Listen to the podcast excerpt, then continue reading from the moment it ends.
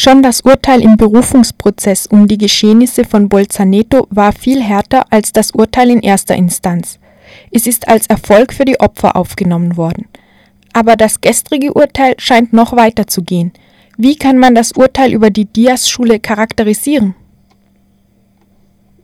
Ma io credo che si possa caratterizzare così, eh, da un lato come la sentenza di primo grado accoglie sostanzialmente la ricostruzione dei fatti e l'impianto dell'accusa sostenuto dai PM Zucca e Cardone Albini, eh, però diversamente dalla sentenza di primo grado non fa un'amputazione verso l'alto delle responsabilità. Auf der einen Seite umfasst dieses Urteil, wie schon das Urteil in erster Instanz beinhaltet, vorrangig eine Rekonstruktion der Vergehen und die Anlage der Anklagen, die von den Staatsanwälten Zucker und Cardona Albini.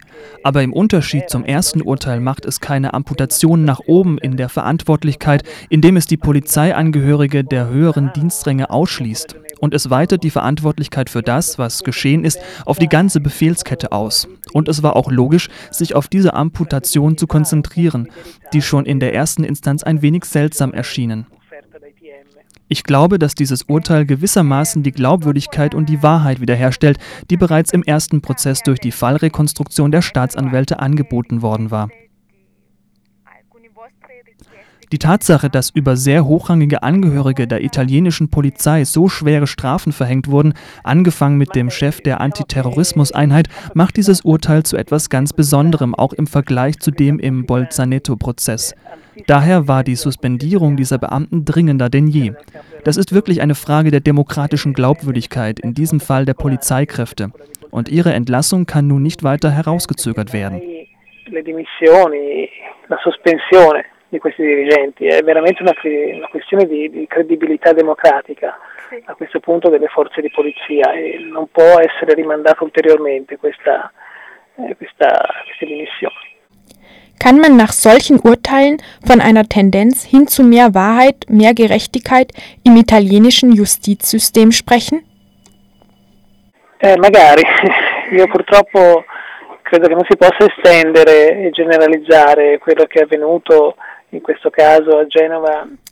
Vielleicht. Ich glaube leider, dass man das, was in diesem Fall geschehen ist, nicht verallgemeinern kann. Es ist richtig, sich auch im Vergleich zu den Prozessen, die direkt auf den G8 2001 folgten, daran zu erinnern, dass es Dinge gibt, die sich nicht wiederholen dürfen. So ist vor allem der Mord an Carlo Giuliani nicht in einem Prozess diskutiert worden. Der Fall ist bloß archiviert worden. Auf der anderen Seite steht der Prozess gegen 25 Demonstrierende in letzter Instanz demnächst vor seinem Ende. Und dort gibt es vielleicht etwas noch Größeres, das in der Justiz nicht funktioniert denn die Proportionen stimmen nicht zwischen den Strafen, die über Bürgerinnen und Bürger verhängt werden, die Fehler gemacht haben, aber meiner Meinung nach sehr viel geringere Vergehen schuldig gemacht haben als derjenigen, die die verurteilten Agenten zum Beispiel der Antiterroreinheit verübt haben. Aber erstere haben doppelt oder dreifach so schwere Strafen wie die Agenten.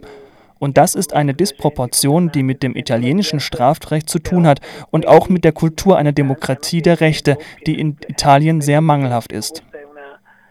Proporzione che ha a che fare proprio con il codice penale italiano, con la cultura anche della democrazia dei diritti che in Italia è molto deficitaria. Wie lässt sich dieser Wandel in der Rechtsprechung erklären? Io credo che dovremmo farci la domanda inversa.